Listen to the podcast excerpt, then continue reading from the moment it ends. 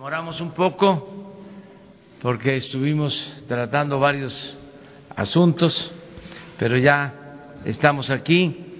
Vamos a informarles sobre la decisión de la apertura de los archivos de eh, la Policía Federal, de la Policía encargada del espionaje en otros tiempos y eh, del desaparecido CISEN, todos los eh, expedientes que estaban eh, resguardados, protegidos, se van a poner a consideración, se van a abrir para que los ciudadanos puedan tener acceso a ellos, sobre todo los investigadores, es parte del programa de fortalecimiento de nuestra memoria histórica. Eh, van a exponer sobre este tema el subsecretario de Gobernación, Zoe Robledo, y el director del Archivo General de la Nación, el historiador Carlos Ruiz Abreu. Los dos van a explicarles sobre estos expedientes que estaban protegidos, custodiados, cuidados por el antiguo CISEN sin acceso a los eh, investigadores y a los ciudadanos estaban reservados. Todo esto se abre por completo, eh, transparencia em, en lo general, solo con las limitaciones que establece la ley, lo que tiene que ver con cuestiones de protección a niños, a familiares, em, lo que pueda afectar, dañar la dignidad de las personas, los derechos humanos. Entonces vamos a pedirle a Zoé que nos informe sobre este tema.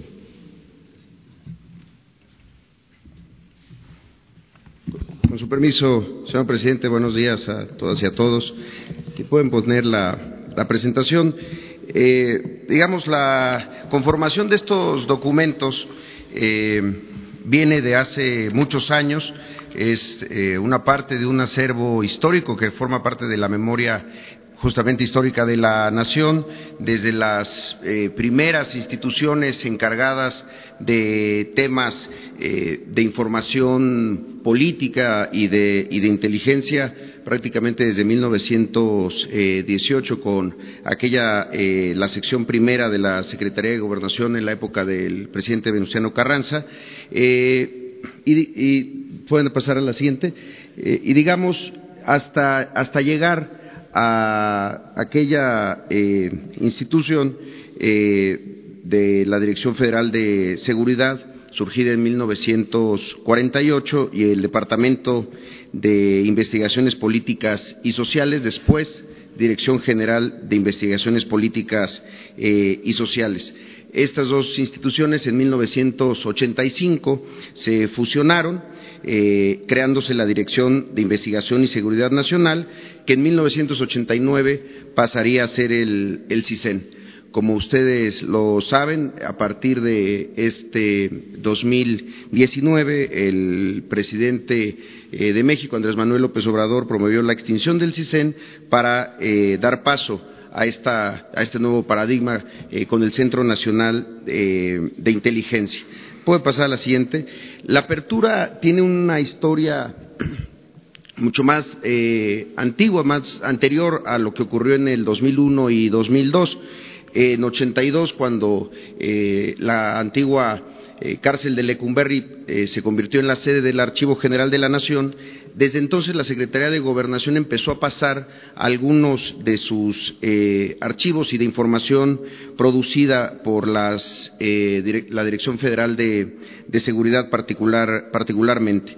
Eh, cuando fue la fusión con la Dirección de Investigación y, Seguridad Nacional, perdón, con la creación de esta dirección, eh, se transfirieron otros archivos al Archivo General de la Nación eh, y en 98 hubo otra, otra entrega. Eh, Pueden pasar a la siguiente. En, en el 2001 con mucho bombo y platillo, se habló de que habría una apertura, particularmente de cuestiones que tenían que ver con movimientos políticos y sociales y en específico eh, el movimiento del 68. En aquel momento hubo un decreto que le solicitaba a las dependencias e hicieran entrega de esta información al Archivo General de la Nación. Particularmente, eh, el entonces CISEN hizo entrega de una serie de información. Podemos pasar a la, a la siguiente. Eh, el 19 de febrero de 2002 de 4.223 cajas que en realidad no tenían información del CISEN, era documentación de la Dirección Federal de Seguridad y la Dirección General de Investigaciones Políticas y Sociales. Algo del acervo también lo componían información del Instituto Nacional de Migración, de la SEDENA, eh, de la eh, Secretaría de Relaciones Exteriores, pero fundamentalmente era de estas dos instituciones, pero llegaba hasta 1985. Ese, archivo eh, se establecía en este propio decreto, tenía que pasar en su custodia, eh, documentación, ordenamiento al Archivo General de la Nación. Eh, estaba en el, en, el, en el, artículo 7 de ese decreto establecida esa, ese mandato, que tenía que pasar no solamente la documentación, sino la custodia de, de, todo, de todo el archivo. El asunto es que ese artículo no necesariamente se cumplió a cabalidad, porque no era solamente recibir la documentación, sino custodiarla, organizarla eh, y conservarla a partir de los lineamientos del Archivo General de la Nación. Eh, pueden pasar a la siguiente.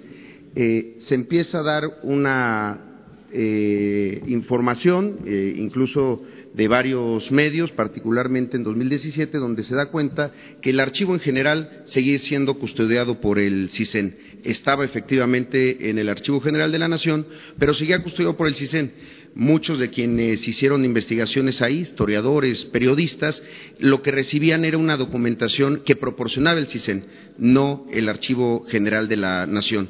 Esa fue la situación que el actual director Carlos Ruiz Abreu encontró cuando eh, descubre pues, que toda esa información estaba eh, custodiada todavía por esta, institución. Eh, pueden pasar a la, siguiente.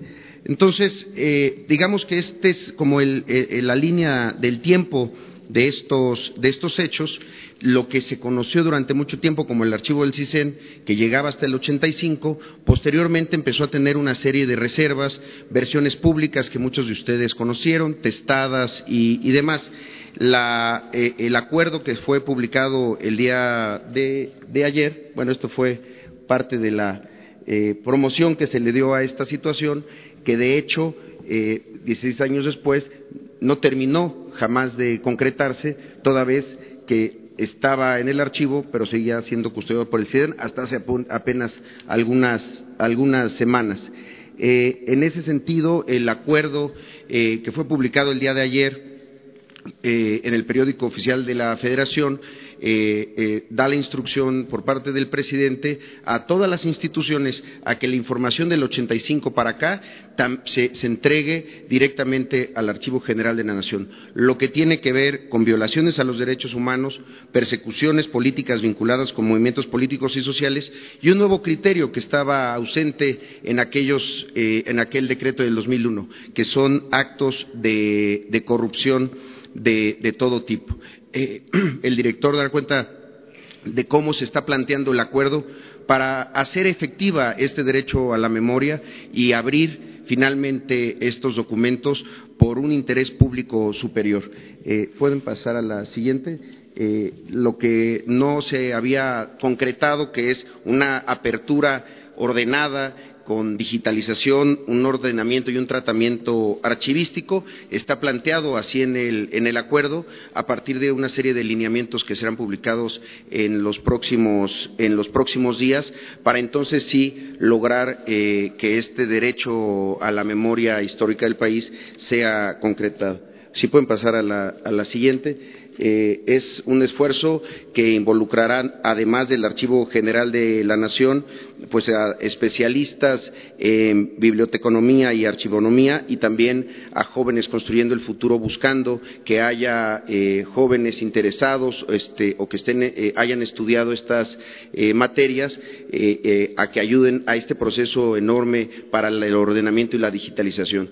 Pero del el archivo de 85 para atrás que actualmente está es el que se le tiene que dar apertura a partir de estos eh, lineamientos para que todo mundo pueda eh, llegar a él y hacer cumplir este, esto que se había anunciado durante mucho tiempo, que estuvo abierto en algún momento, pero que después, particularmente en 2014, empezó a tener ciertas restricciones y unas versiones públicas que no generaba el archivo, sino el propio CISEN.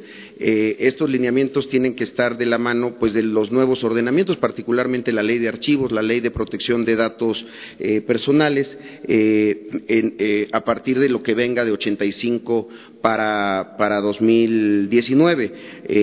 lo que tenga que, ser, que ver, como ya lo mencionaba el presidente, y que pueda lastimar la dignidad de las personas, preferencias y datos personales, procesos judiciales que están en curso y que tienen una clasificación diferente. Pero la instrucción la intención es máxima publicidad, poniendo por delante el interés público a conocer eh, la verdad y construir una memoria eh, histórica, pues que no eh, permita ningún tipo de simulación. Será por mi parte todo, señor presidente. Buenos días.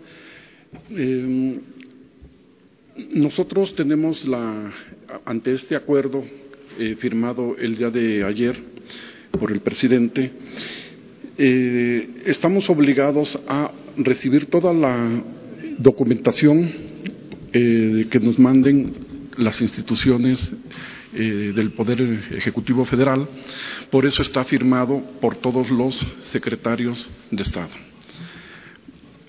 el archivo, obviamente que puede recibirlo sin ningún problema vamos a llevar un proceso archivístico que no se tuvo en el pasado. Digamos que tenemos 90 años de información eh, en el archivo de lo que ya explicó eh, pero esta información, la mayoría, eh, está organizada de una manera que por prácticamente por policías por gente que no tenía ningún, sí, ningún, ningún, este, eh, ninguna actividad en archivística. Entonces, hay todavía cajas, de hecho, ellos mismos muchas veces no sabían que había en esa, eh, en esa documentación. Tenemos que entonces aplicar a todos estos documentos un proceso archivístico que es identificar qué hay, ordenar, clasificar y describir, para que todos los investigadores, todos los eh, interesados puedan acceder a, este, fácilmente a lo que buscan. En ese proceso, pues nosotros estaremos eh, inmersos ante este acuerdo firmado por el presidente. Tenemos 28 días eh, prácticamente para dar los lineamientos y 180 días para que eh, nos coordinemos con todas las, con todas las instituciones eh, este, públicas para decirles cómo es que nos deben de transferir los documentos. quiero aclarar una cosa muy importante. Antes no se decía transferencias, el gobierno trasladaba información al archivo. disponían eh, que se depositara allí. Por, por, consecuencia, pues no tenían ninguna ordenación y nos las dejaron prácticamente eh, en bruto. Tenemos algunos de estos 90 años de información, algunos instrumentos de consulta, algunos ficheros, pero no toda la información está ordenada. Quiero decirles que yo eh, estuve encerrado en el Archivo General de la Nación en los años 80 y 90, obviamente ya no como preso porque ya había desaparecido en el 76 la Lecumberri, la cárcel, eh, como investigador y durante 16 años pues estuve a cargo de eh, la dirección del Archivo Histórico de la Ciudad de México. Tengo 40 años de experiencia como historiador y como archivista. Me he dedicado a la organización de, los papeles antiguos, de los expedientes, de nuestra, memoria histórica del país. Estamos comprometidos entonces, este gobierno, yo tengo la instrucción de que abramos todos los expedientes que se tengan que abrir. Esta memoria debe de ser conocida por todos. Nadie puede, eh, no podemos limitar eh, el acceso a la información. Es una instrucción y una convicción propia. Entonces, em, queremos que nos ayuden a divulgar, a difundir este acuerdo. A partir de lunes, el Archivo General de la Nación, bueno, ya tiene un mes o dos meses que nosotros eh, estamos recibiendo en eh, muchas eh, solicitudes de información pública de diferentes personajes y de diferentes eventos. Quiero nada más por último decirles que el episodio que, eh, pasó en, diciembre, yo tomo posesión el primero de diciembre y cuando llego, pues como buen investigador y además que conozco perfectamente el archivo, lo empiezo a recorrer. Y sucede que hay una parte que, eh, una de las galerías que no puedo entrar. Entonces yo em, eh, empiezo a investigar y digo, bueno, yo soy el director de este archivo, ¿cómo es que no puedo acceder a una parte de él, no? Entonces, pues me dicen, pues no, aquí solamente las llaves este, las tiene el, el personal del CISEN se fueron de vacaciones y en enero pues yo informé a las eh, autoridades, a los superiores y les dije que teníamos que tener, eh, poner orden eh, en el archivo, puesto que no podíamos permitir que se tuviera secuestrada prácticamente esa información. nos pusimos de acuerdo y nos entregaron las llaves de, de esa puerta secreta y es lo que estamos abriendo al público eh, a partir eh, de, hoy. Esta fue un poco eh, la historia de lo que pasó con el CISEN, pero de todas maneras, como explicó Zoe, ya teníamos información ah, en el archivo y bueno, el archivo está abierto. Quiero decirles que no solamente con estos documentos este, del CISEN, y de las DFS y de la Dirección General de Investigaciones Políticas y Sociales que tenemos de estos 90 años de, historia, no solamente el archivo estaba cerrado a esa información por mucho, sino que estaba prácticamente cerrado a todos los investigadores. El Archivo General de la Nación estaba recibiendo 20, 25 investigadores eh, diarios cuando en otras épocas, cuando yo estaba como investigador, habían 100, 150, 200 investigadores, habíamos eh, eh, este, diarios. Entonces, eh, tenemos que cambiar esa, esa visión, esa política de cerrar el acceso a la información, cerrar la memoria del país que nos pertenece a todos, a, todo, este, abrirla. Y en eso estamos comprometidos. Gracias. Muy bien, pues ya este, se abren los archivos con las consideraciones que se acaban de dar a conocer ahora. Abrimos también la sesión. Buenos días, presidente. Eh, Yo tengo dos preguntas. La primera es, eh, en, los últimos, en los últimos dos meses ha habido una efervescencia de huelgas en el país, de sindicatos eh, y también de eh, universidades. Esto ha afectado a proyectos académicos y, incluso ha pues dañado, igual han perdido, las personas han perdido ya sus empleos en algunos casos. ¿Cuál sería el llamado a estas partes para resolver los conflictos?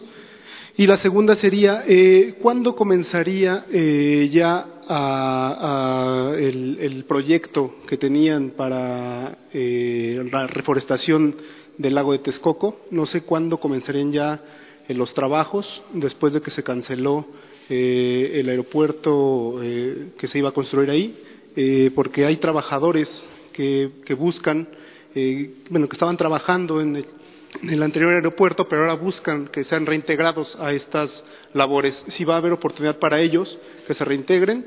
Y la tercera, también ayer se daba a conocer que, eh, bueno, el subsecretario de Comunicaciones daba a conocer que el, que el helicóptero de Marta Erika Alonso y Rafael Moreno Valle eh, despegó eh, de, un, de un jardín del empresario José Chedragui. E incluso ya dicen que hay videos sobre este tema, si el llamado sería a la Fiscalía a que abra estos videos para conocer eh, qué sucedió minutos antes de que se desplomara el helicóptero de, estos políticos. Muchas gracias.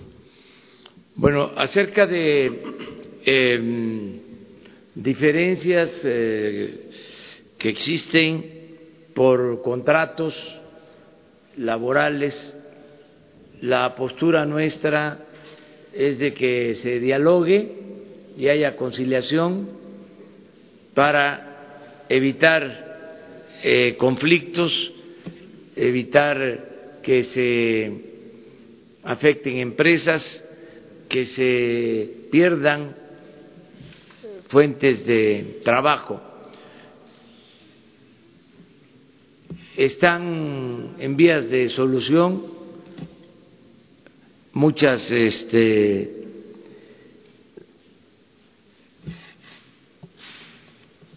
demandas de trabajadores por mejores salarios. Yo creo que esto se va a lograr. Estamos llamando a que se actúe con mucha responsabilidad, que al mismo tiempo que se aumenten los salarios, se piense en cuidar eh, la situación económica de las empresas, que haya ese equilibrio y así está sucediendo en general. Desde luego no dejan de haber eh, diferencias porque así es la democracia y así es el Estado de Derecho.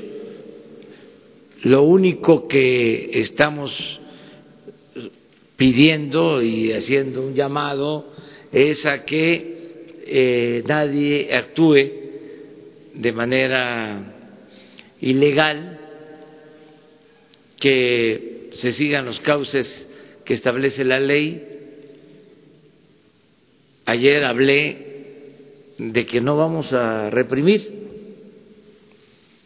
que el gobierno que encabezo no es un gobierno represor, somos distintos. No vamos nosotros a golpear, a agredir a nadie, no vamos a violar derechos humanos, pero que al mismo tiempo vamos a que se aplique la ley que se lleve a la práctica la máxima, el criterio de que al margen de la ley nada y por encima de la ley nadie. Que exista y se haga valer un auténtico Estado de Derecho, no un Estado de chueco y que eh, la ley se aplique por parejo, que no haya excepciones Por eso ayer también hablé de que el gobierno no tiene sindicatos preferidos, no tiene dirigentes preferidos y protegidos, no tiene partido, no defiende a ningún grupo de interés creado, el gobierno representa a todo el pueblo y es un verdadero juez que vela por la aplicación de las leyes y por las libertades de todos los ciudadanos. El único amo del gobierno es el pueblo de México. No valen las recomendaciones, el influyentismo, el amiguismo, el nepotismo, ninguna de esas lacras de la política. Eso ya se acabó. Está costando que se entienda de que estamos en una etapa nueva, pero poco a poco se va a ir eh, aceptando que ya no es la misma política, ya se rompió el molde con el que se hacía la vieja política. Lo hicimos pedazos. Y entre todos estamos haciendo una nueva política. Esa es la cuarta transformación. Entonces es un proceso. Por eso también lo de la transparencia, que tiene que ver con lo que anunciamos hoy con lo que se dio a conocer ayer, que se planteaba, habían esquemas, em, ya formas establecidas en donde se limitaba la información, ya eso se termina. Lo mismo en la petición que si la Procuraduría eh, tiene que dar a conocer todos los eh, elementos sobre el accidente donde perdieron la vida la gobernadora y su esposo eh, y dos pilotos y un ayudante, abierta la información, transparencia completa, la vida pública cada vez más pública. Y lo otro que preguntabas. Sí, vamos a rehabilitar toda la zona afectada. Yo quiero que tomen en cuenta que durante muchos años ustedes eran jóvenes eh, o más jóvenes, eh, niños, algunos no habían nacido, y ya existía la comisión del lago de Texcoco, que eh, tenía como propósito rehabilitar eh, el lago de Texcoco. Había una comisión de la entonces Secretaría de Recursos Hidráulicos. Y el ingeniero Cruzan fue durante mucho tiempo el director de esa comisión del lago de Texcoco. Y se avanzó mucho en la recuperación del el lago de Texcoco. Entonces ahora se alteró, se afectó, se impactó, se va a buscar rehabilitar ya se tiene el presupuesto para eso y ya se tiene el anteproyecto y se está trabajando en los proyectos específicos.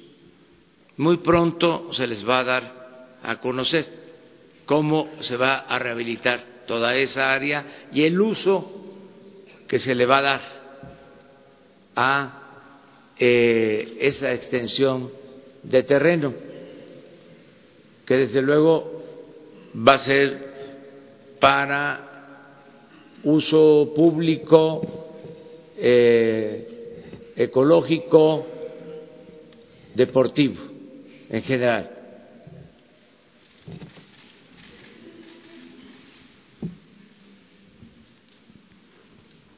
Buenos días, señor presidente. Alberto Rodríguez, de SDP Noticias. Sobre esto del Archivo General de la Nación y el CISEN, eh, mencionaron que se van a abrir eh, archivos que tengan relación con persecución política, pero ¿cuál va a ser el criterio? Porque, por ejemplo, Javier Duarte dice que es víctima de persecución política.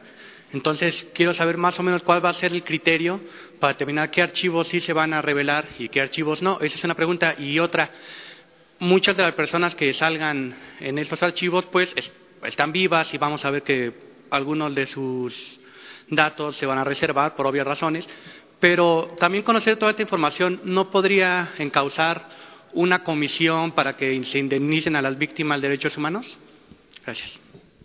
Bueno, va a haber cuidado en la entrega de documentos en general pero estamos hablando de archivos políticos. Es lo que manejaba eh, el Estado para perseguir a opositores. Es la Federal de Seguridad, eh, que luego fue el CISEN, desde tiempos eh, eh, de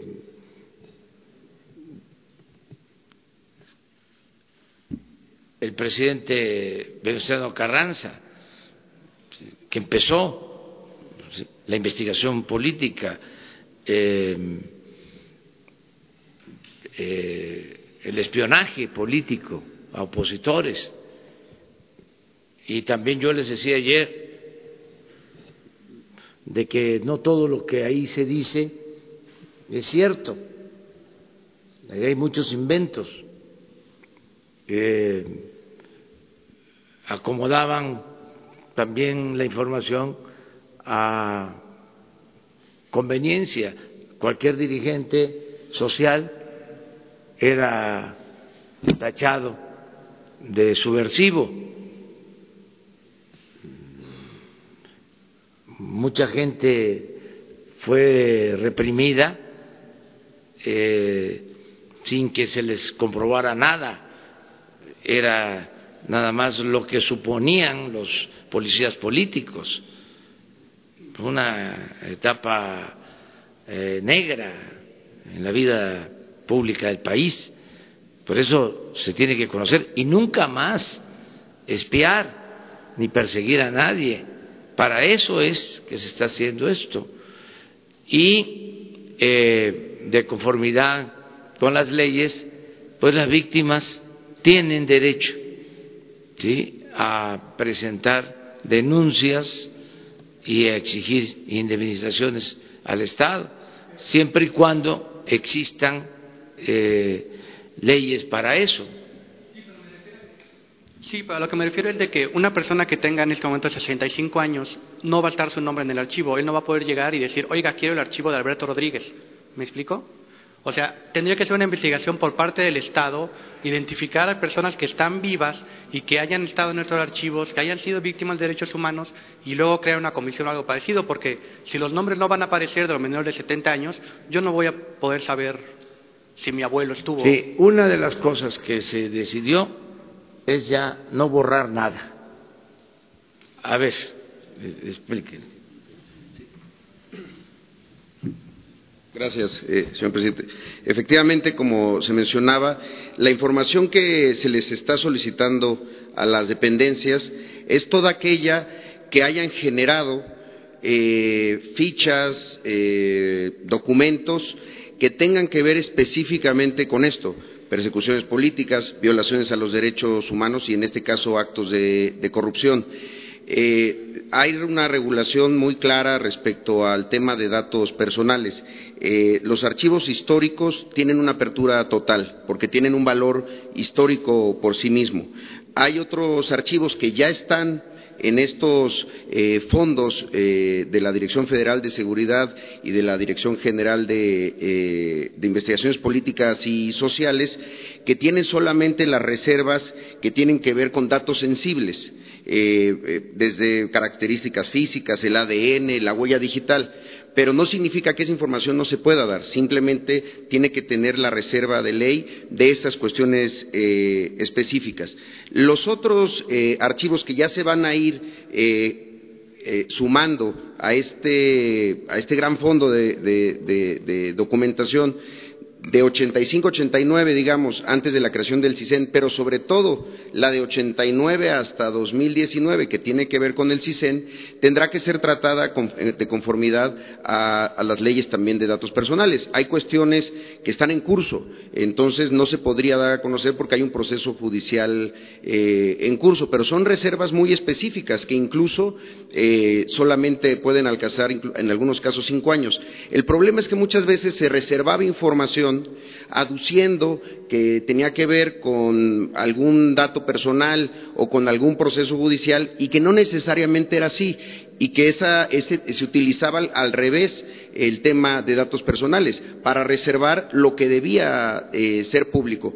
Por eso, como lo mencionaba el director del archivo, eh, se tienen 28 días para hacer esos lineamientos, explicarle a las dependencias qué es y cómo es lo que se debe de entregar y a partir de eso eh, empezar a, a abrir todo. Lo que ya está es lo que ya pues este, a, partir de este momento está a disposición de cualquier persona. Sí,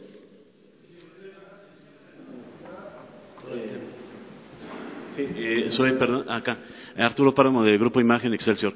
Eh, si nos pudiera describir eh, tú o el, director del archivo, físicamente, este lugar que estaba reservado y que se abrió apenas recién, ¿cómo está? ¿Está ya clasificado?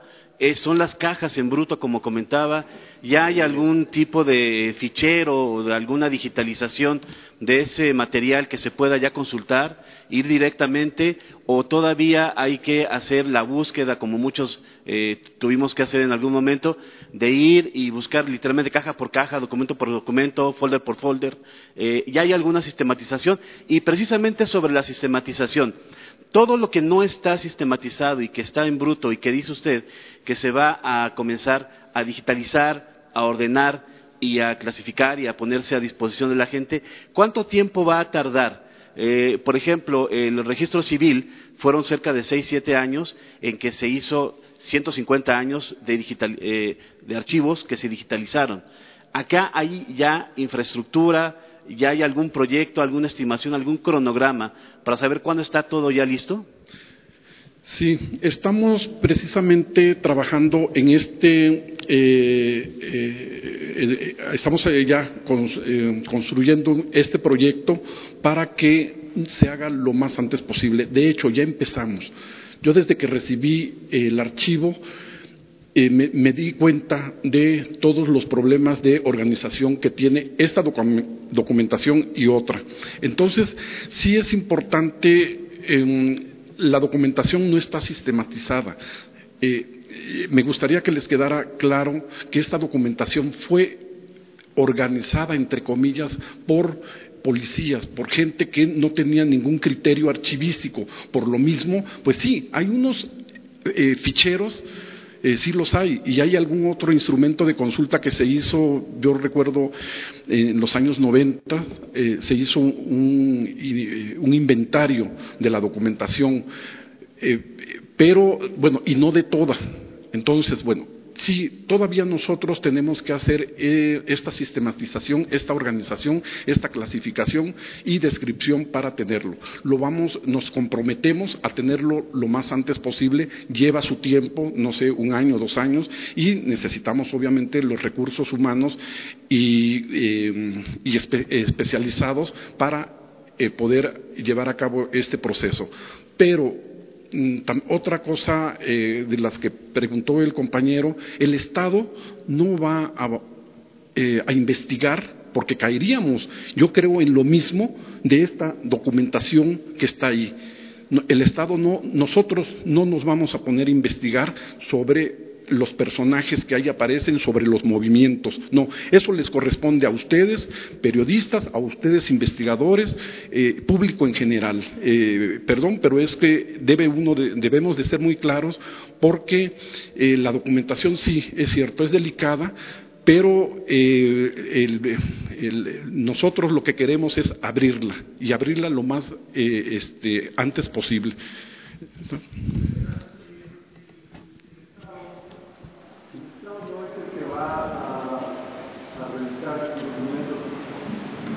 Hola, Agustín Velasco de NoTV. Si el Estado no es el que va a revisar estos documentos, dice que le toca esta parte a los periodistas, a los propios ciudadanos. ¿Hay información entonces en estos archivos de los que se pueda partir para pedir juicio a ex eh, funcionarios federales, incluso a ex presidentes, un juicio o la reparación del daño? ¿Las víctimas pueden utilizar esta información en los archivos para esta finalidad? Sí. No, eh, a ver, el archivo se, em, se encarga, mi responsabilidad es de organizar los materiales, eh, eh, clasificarlos, digitalizarlos en su momento y para difundirlos. No podemos nosotros entrar en un terreno de investigación porque no somos como dice el presidente, no somos policías, eh, este, y tenemos que tener mucho cuidado con esa información. El acceso es para ustedes, nosotros tenemos que darle el acceso pronto y expedito, esa es lo que, eh, es lo que, nuestra responsabilidad.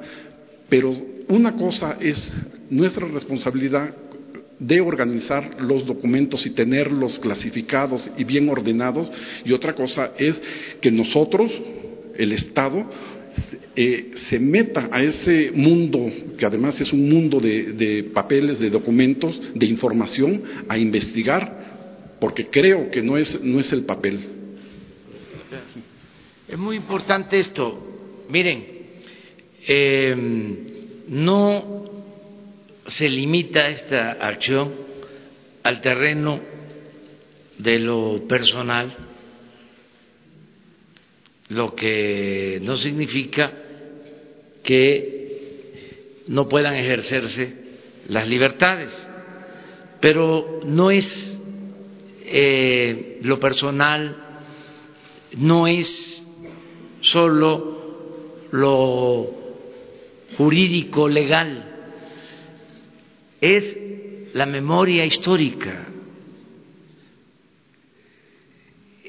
el que todos los mexicanos tengamos acceso a la información.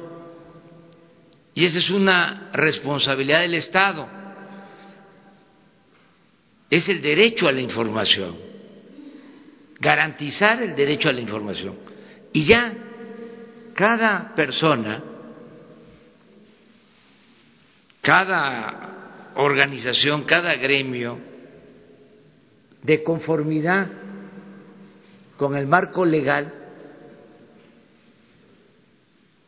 puede proceder con la información que se disponga. Ahí ya eh, depende de si existe la voluntad de hacer una denuncia, si procede, si las pruebas son válidas, si se trata de eh, actos eh, vigentes, si no prescriben, pero ese es otro asunto. Lo importante aquí es decir, vivimos durante décadas sometidos por un régimen autoritario que limitaba las libertades, que perseguía a luchadores sociales, que etiquetaba, estigmatizaba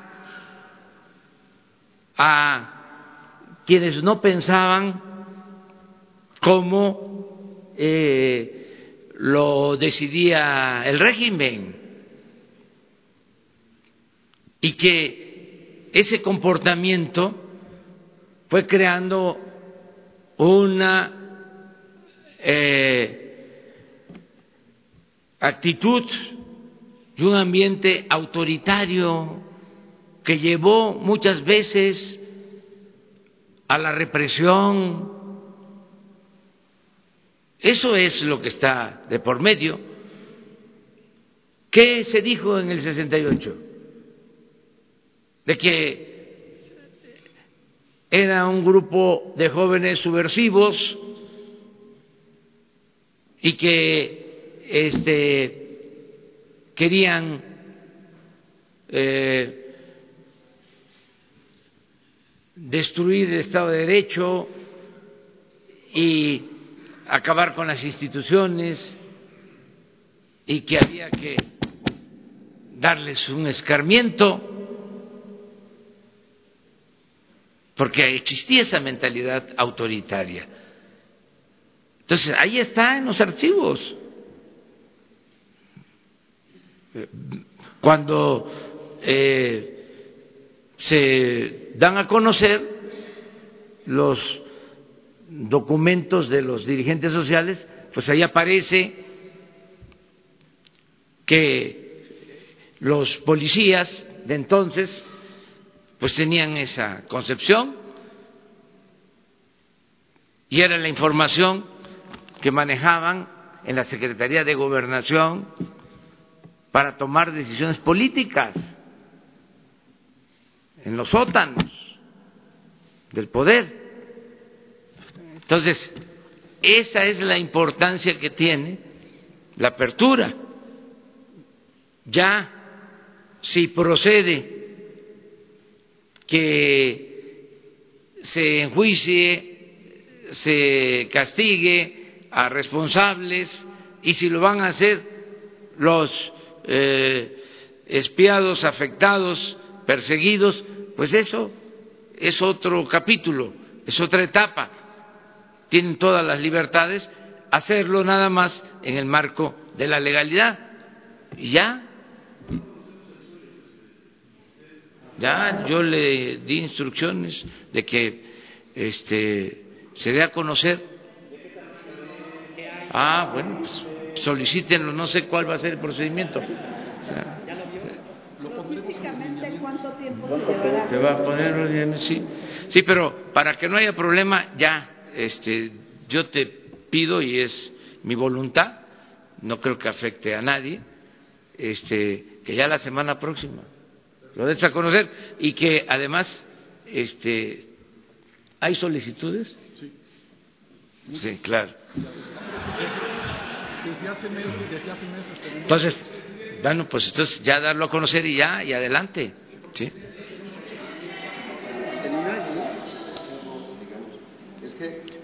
También es eso, sí. Desde 85 para atrás. ¿sí? La, la primera parte, este, eso sí queda claro, ¿no? Y que este, de, de 85 a la fecha, a la fecha tiene que entregarse al Sí, las, las secretarías es un proceso, pero el de 85 para atrás, ya, de inmediato. Yo, yo quería. Presidente, militares. Gracias, presidente. Eh, nosotros tuvimos la oportunidad hace dos días de hacer un recorrido por el Archivo General de la Nación. Eh, nos dimos cuenta de las carencias en las que está la institución. Eh, son cerca de 200 personas las que tienen que administrar y archivar 54 kilómetros lineales de documentos. El director mencionaba, se requiere gente especializada. Eh, usted dice que va a disponer de jóvenes construyendo el futuro. Eh, ¿Bastará con eso? ¿Bastará, le pregunto al director, con jóvenes eh, aprendices eh, y, esto retardará, digamos, que se concrete el acceso de las personas a esos archivos de 1985? Esa es la, pregunta sí, vamos que le a empezar con lo que hay.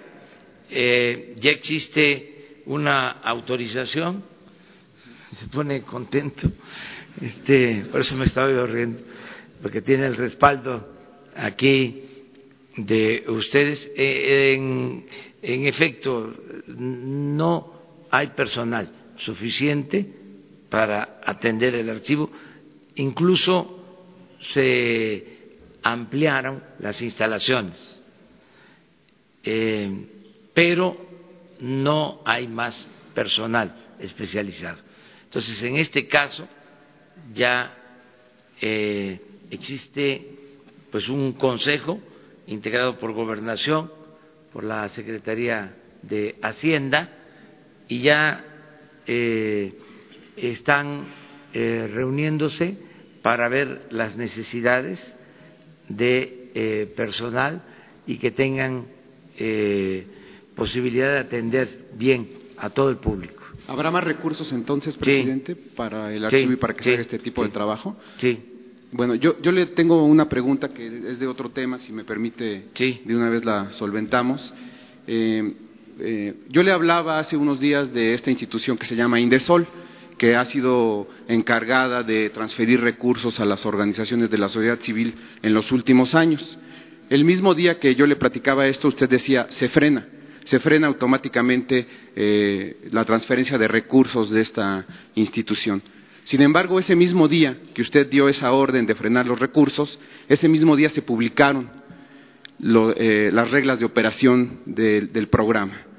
No solo se publicaron las reglas, también subió el gasto operativo del programa por orden de la Secretaría del Bienestar y se nombró como responsable del programa de transferencia a organizaciones de la sociedad civil al presidente de una de las asociaciones civiles beneficiadas en los últimos años. Presidente, la pregunta concreta es, ¿le están poniendo el pie desde el propio gobierno? ¿Hay fuego amigo?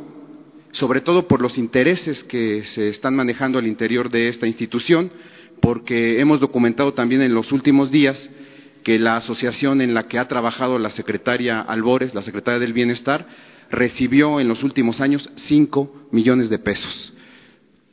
¿Cuál es eh, entonces esta situación? ¿Le están poniendo el pie, fuego amigo, y cuál es su postura sobre este asunto? La eh, directora de Indesol eh, es Luz Rosales, una mujer que ha trabajado durante muchos años con comunidades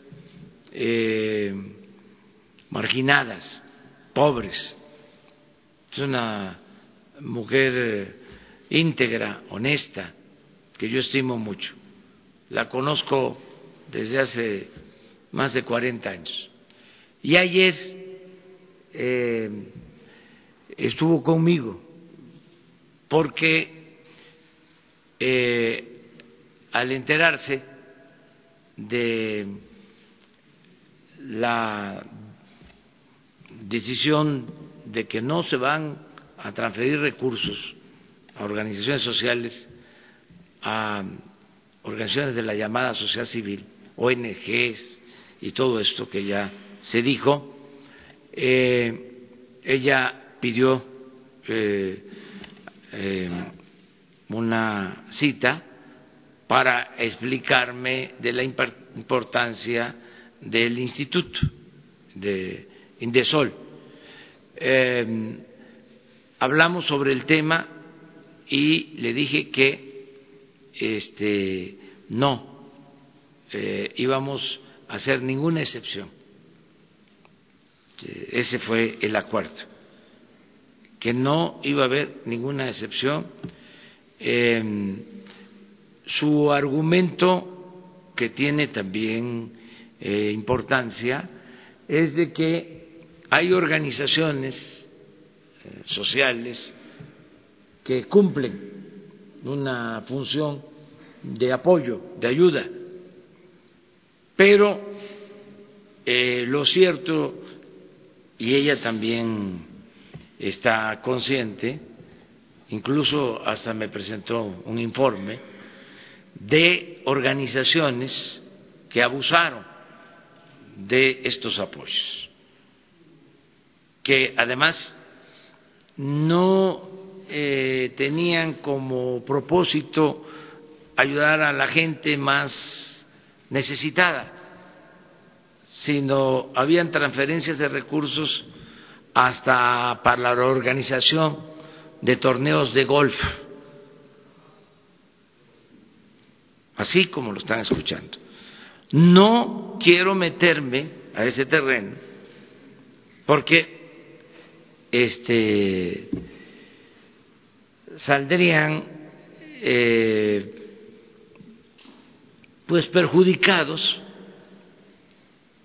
quienes eh, eh, llevaban a cabo estas prácticas y muchas veces se veía como algo normal que el gobierno transfiriera estos recursos a estas organizaciones de todo tipo.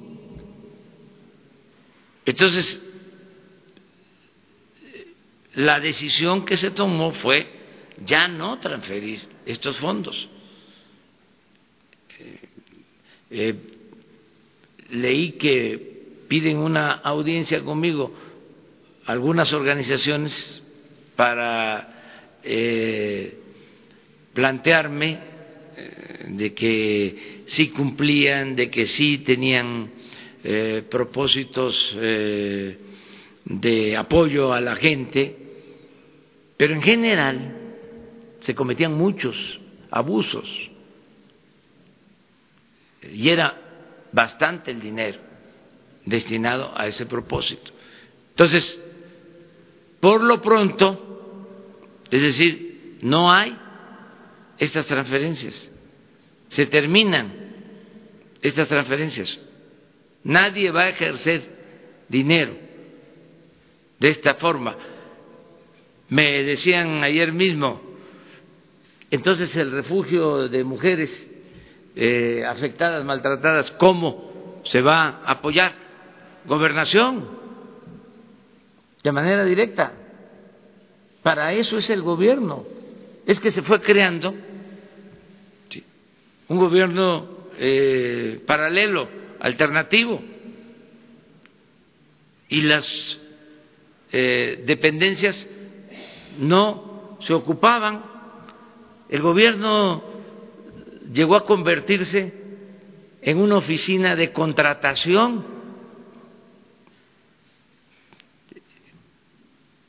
Tenía toda la estructura y si se necesitaba algo, se contrataba. Un estudio, bueno, había quienes eh, recibían contratos para hacer discursos a funcionarios.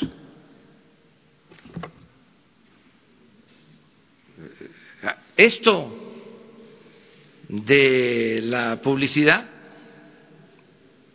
muchos contratos para transmitir mensajes, pero muchos contratos para redes sociales, para este, portales, eh, todo eso nos los estamos ahorrando. Por eso este, yo les agradezco que vengan aquí en la mañana porque, y que se transmita, porque es voluntario todo. Pero le, explicaron, presidente, le, le explicaron por qué se nombró, por qué después de que usted, digamos, emitió la circular, esta famosa que se ha dado a conocer para frenar recursos, por qué después de esto se, ah, publicaron las reglas de operación? Existen resistencias, como en todo. Siempre hay resistencias ese es un cambio, hay un proceso de adaptación y además siempre eh, se apuesta o se tiene la esperanza de que puede cambiar eh, lo que inicialmente se dice. Pero pues, ustedes ya me conocen a mí, o sea, yo soy un poco perseverante. O sea, en cosas de este tipo no voy a cambiar, o sea, no voy a ceder y tengo que ser eh, estricto y no hacer excepciones, porque la primera que haga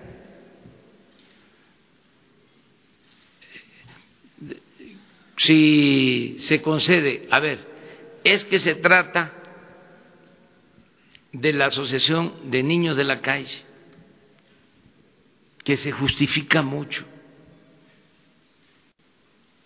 Bueno, en este caso sí, pues por ahí se van a ir todos. Entonces, por eso se tienen que tomar decisiones eh, pues eh, de aplicación general. Eso no significa no atender a los niños de la calle pues para eso está la Secretaría de Bienestar y para eso está el DIF.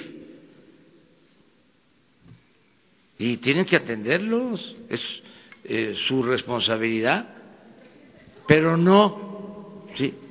Eh, darle el dinero para atender a los niños de la calle a una asociación. Gracias. Eh, presidente, ¿cómo va a funcionar el tema de las mujeres maltratadas de los albergues? Dice que a través de la Secretaría de Gobernación, eh, decían en los hechos, una mujer eh, que es víctima de violencia en su casa va a un albergue incluso con sus hijos. Ahora, ¿a dónde va a recurrir? Y si la Secretaría de Gobernación tiene esa capacidad para atenderlas, porque decía ayer eh, Jesús Ramírez que se les va a dar directo el recurso. ¿Cómo van a proceder? ¿Qué va a pasar con Vamos todas a estas buscar la forma y les aseguro que no va a haber ningún problema y que puede hasta mejorar el servicio.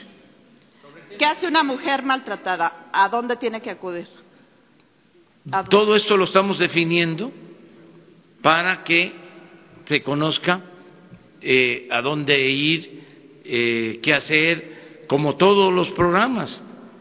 En el caso, por ejemplo, de las estancias infantiles, ahora se está visitando casa por casa, familia por familia, eh, apuntando a sus niños, ¿sí? Y dándoles toda la información, toda la información. Presidente, y decía de las organizaciones civiles, eh, yo entiendo todos estos abusos, ¿no sería mejor que pues se diera a conocer justo quiénes eran las que abusaban? Porque ahora, usted mismo lo decía, están pagando justos por pecadores. Así es. ¿No sería mejor limpiar, que se hagan auditorías y en aquellos malos manejos pues cancelarlos, a acabar con todo? Pero primero, este, eh, vamos a frenar los abusos, por eso la circular, y al mismo tiempo eh, se están llevando a cabo programas de bienestar que atienden a toda la población. El día de mi informe, el día eh, 11, voy a hablar sobre este tema, porque ya eh, hoy se está ayudando a más gente que la que recibía beneficios eh, en otros tiempos. O sea, estamos empezando y voy a probar de que es más el apoyo. Vamos a aprobar eso. Buenos días. que le entregaron que malos manejos. Muchas, o sea, no. Eh, hay todas las organizaciones, son organizaciones campesinas, organizaciones eh, de promoción de vivienda, de em, defensa de derechos humanos, eh, de atención a mujeres eh, maltratadas, a feminicidio, a niños de la calle, a personas con discapacidad, a adultos mayores, no, es una variedad, y organizaciones deportivas, organizaciones eh, musicales, artísticas, culturales, se compraban eh, suscripciones de revistas, pero de un buen número de revistas. O sea, tenemos que evitar todo eso y transparentarlo. Lo que se entregue, hacerlo eh, público. Es dinero de todo el pueblo. Buenos días, presidente. Muchas gracias. Eh, Sósimo Camacho de la revista Contralínea. Eh, si tienen alguna idea del saqueo que sufrieron estos archivos que se van a abrir en su totalidad, porque prácticamente fue una simulación la que se hizo cuando se entregaron al Archivo General de la Nación.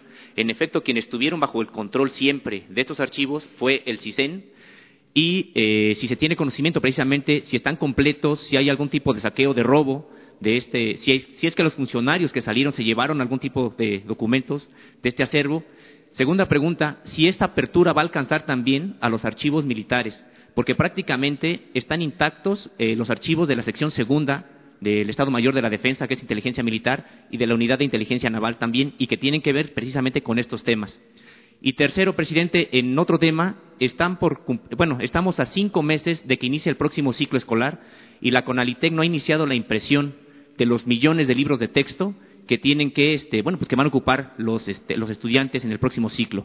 Eh, si va a dar tiempo, eh, si los contratos ya se asignaron, ¿va a ser por eh, adjudicación directa o van a entrar a licitación? Gracias.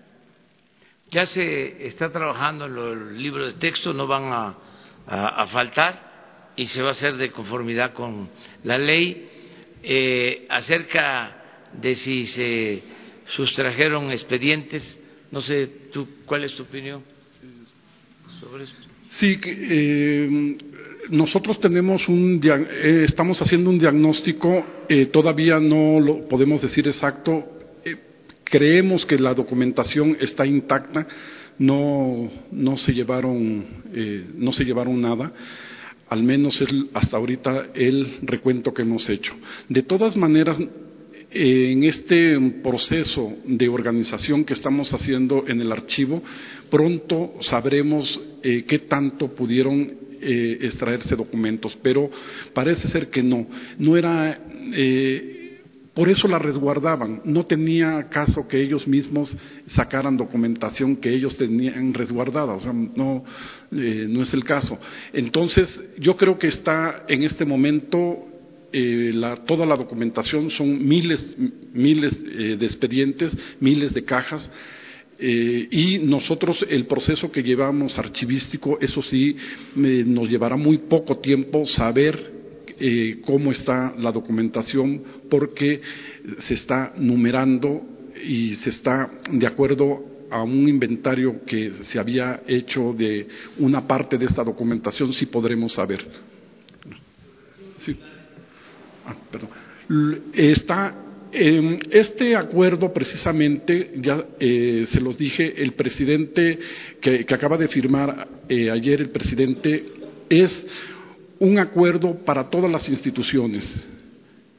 Y va incluida Marina, Sedena, todas las instituciones, todos aquellos eh, mm, documentos que tengan que ver sobre estos movimientos, sobre estos problemas políticos y sociales, eh, serán, eh, eso es precisamente el centro de este acuerdo, este, que se transfieran al Archivo General de la Nación, siempre y cuando, si ellos, yo no voy a recibir en el archivo un solo documento que no esté ordenado, porque no vamos a caer en los errores del pasado.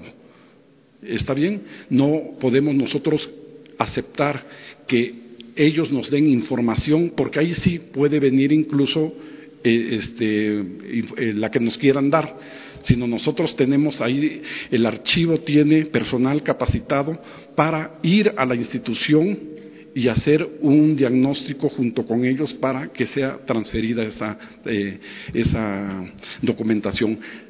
Les repito, antes lo que se hacía se trasladaba eh, la documentación y se aventaba al archivo, ahora no. Ahora la, transferencia tiene una connotación diferente.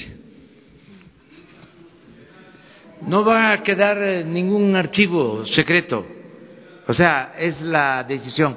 Y también para tener eh, elementos, porque es un tema interesante. Miren, en el caso de las eh, Fuerzas Armadas, toda su actuación, o prácticamente toda su actuación, se ceñía y sigue eh, siendo de esa manera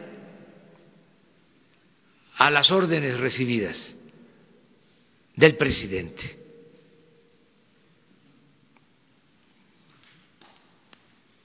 para que nos entendamos mejor. Eh, el mismo presidente Díaz Ordaz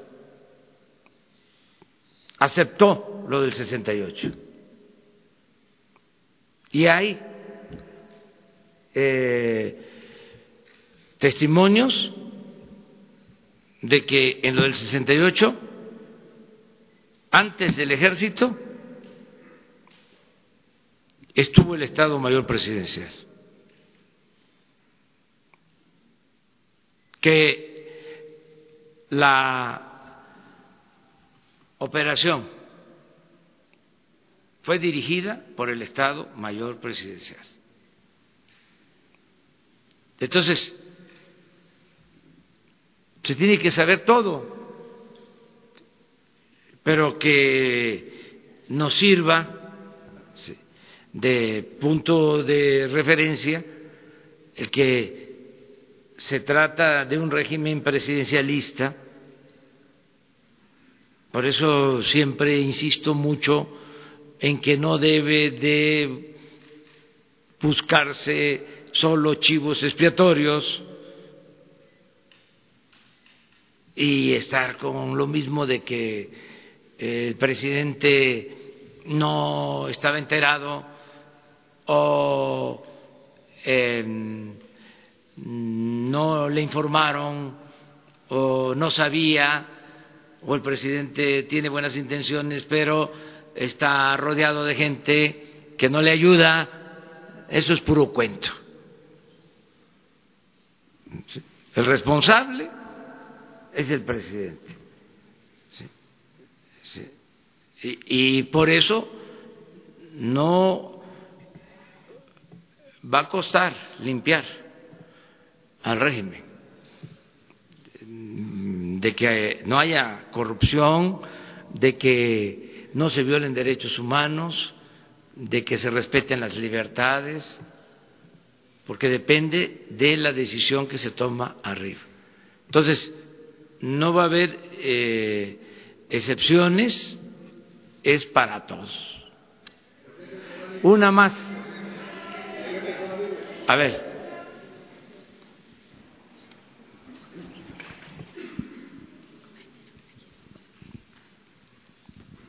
Gracias, presidente. Esteban Durán de Vanguardia.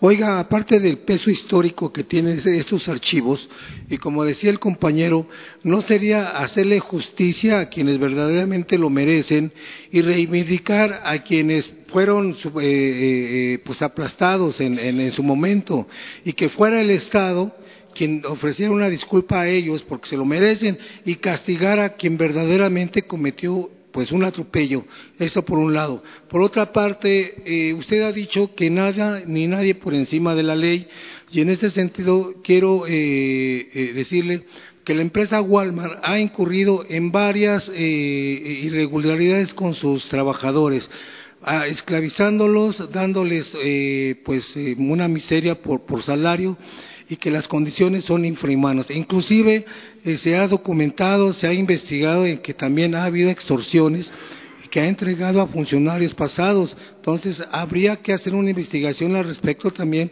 por la evasión de impuestos que está incurrido. Inclusive ya se le hice llegar un documento para que usted lo vea y que la Fiscalía también igualmente lo tiene. Gracias. Sí, un homenaje eh, a quienes fueron víctimas de la persecución del régimen autoritario pasado es esto que estamos haciendo.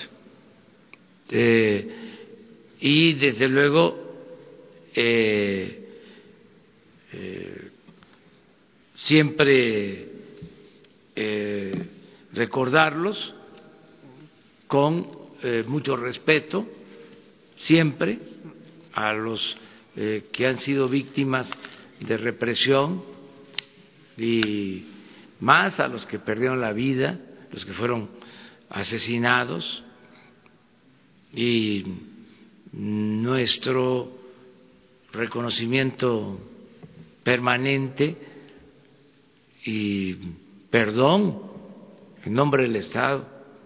Eso siempre lo voy eh, a estar repitiendo como eh, representante del Estado mexicano no vamos nosotros a callarnos ni vamos a solapar actos autoritarios, represivos. Todo eso se termina y es una forma de eh, reconocerles, de homenajear a quienes fueron víctimas de la represión, del autoritarismo. Eh, acerca de lo de Walmart, eh, hay instancias para esto.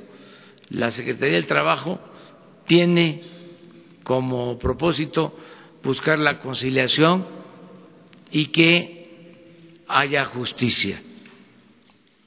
Eh,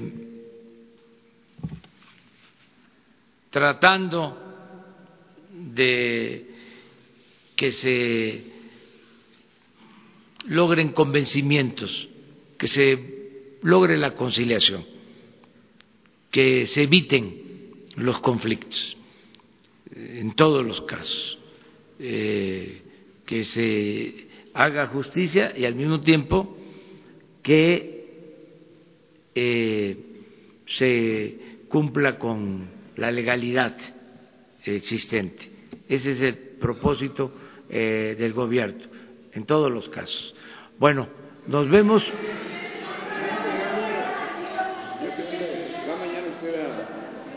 ¿Mande? Sí. Nayeli Roldán, de Animal Político. Eh, presidente, nada más unas precisiones respecto al tema de refugios. ¿Ya no habría eh, recursos efectivamente entregados hacia ellos? No va a faltar. ¿Hacia los refugios? ¿O solamente a las mujeres de manera directa? Porque según el INEGI hay 1.2 millones de, mujeres eh, golpeadas por sus parejas. No, para todas las mujeres, todo lo que signifique este, hacer justicia tiene prioridad. y no hay límite eh, sobre los recursos que se requieran. ¿El gobierno federal seguirá entregando? El gobierno federal va a seguir no solo apoyando a estos programas a través de la Secretaría de Gobernación, sino cada vez van a haber más recursos. Ya hay ahora más recursos en beneficio de las mujeres de México. Lo puedo probar. El lunes voy a dar a conocer eso. Nunca en la historia del país se había invertido tanto en el bienestar del pueblo. Nunca. Entonces, lo que está cambiando, que además es para bien, para que no haya simulación, para que no haya corrupción, para que no haya intermediación, Lo que está cambiando son los procedimientos, que en vez de entregarle a una organización los recursos destinados a quien lo necesita, se entreguen de manera directa a los beneficiarios. Eso es todo. ¿Cuánto nos va a significar esta medida? Nos va a significar eh, con los mismos recursos beneficiar mucho más, porque no llegaban los apoyos a la gente. Entonces se fue creando una constelación de organizaciones, era otro gobierno, otro gobierno, y ejercían miles de millones de pesos. Y en la mayoría de los casos, muchas irregularidades y además eh, muy oneroso, porque si era un plan para apoyar a personas con, eh, con problemas de con damnificados eh, o, con discapacidad, personas con discapacidad, el Instituto de la Discapacidad. Revisen el Instituto de la Discapacidad. A ver, hagan la investigación. De 10 años para acá, ¿cuántos recursos? ¿Cuántos de esos recursos llegaban a personas con discapacidad. ¿Y dónde se quedaba la mayor parte del presupuesto? En los aparatos, en la renta de las oficinas. Es una vergüenza que hay instituciones para atender a los pobres que tienen oficinas en Paseo de la Reforma, oficinas de lujo,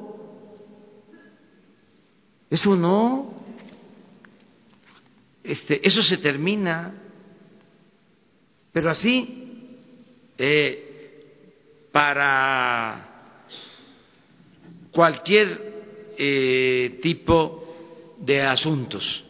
¿Cuándo se definirían eh, los criterios para que estas mujeres violentadas reciban estos apoyos directos? Ya, lo más pronto posible. Es que no es ningún problema eso. Es que nosotros estamos comprometidos por convicción con los pobres, con los necesitados, con los olvidados, con los marginados, con los discriminados. Venimos de esa lucha. Lo que no queremos es la simulación, no queremos la corrupción. El régimen neoliberal creó toda esta estructura, un andamiaje para la simulación, al mismo tiempo que se permitía el saqueo, el robo, el pillaje, y se empobrecía al pueblo. Ya se acabó eso. Eh, y hay que replantearse lo de la sociedad civil y hay que estudiarlo, hay que analizarlo. O sea, cómo se apropiaron de el término, ¿sí? Eh, ¿qué decía Gramsci sobre la sociedad civil? Y ahora resulta que eh, es un instrumento de los conservadores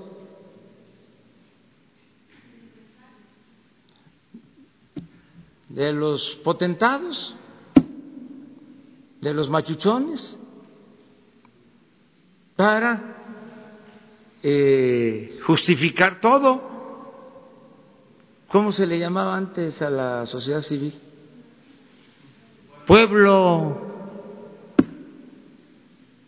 Entonces, me dicen algunos en sus eh, argumentos alegatos, válidos, es que la sociedad civil no es conservadora, eh, hay también sociedad civil de izquierda.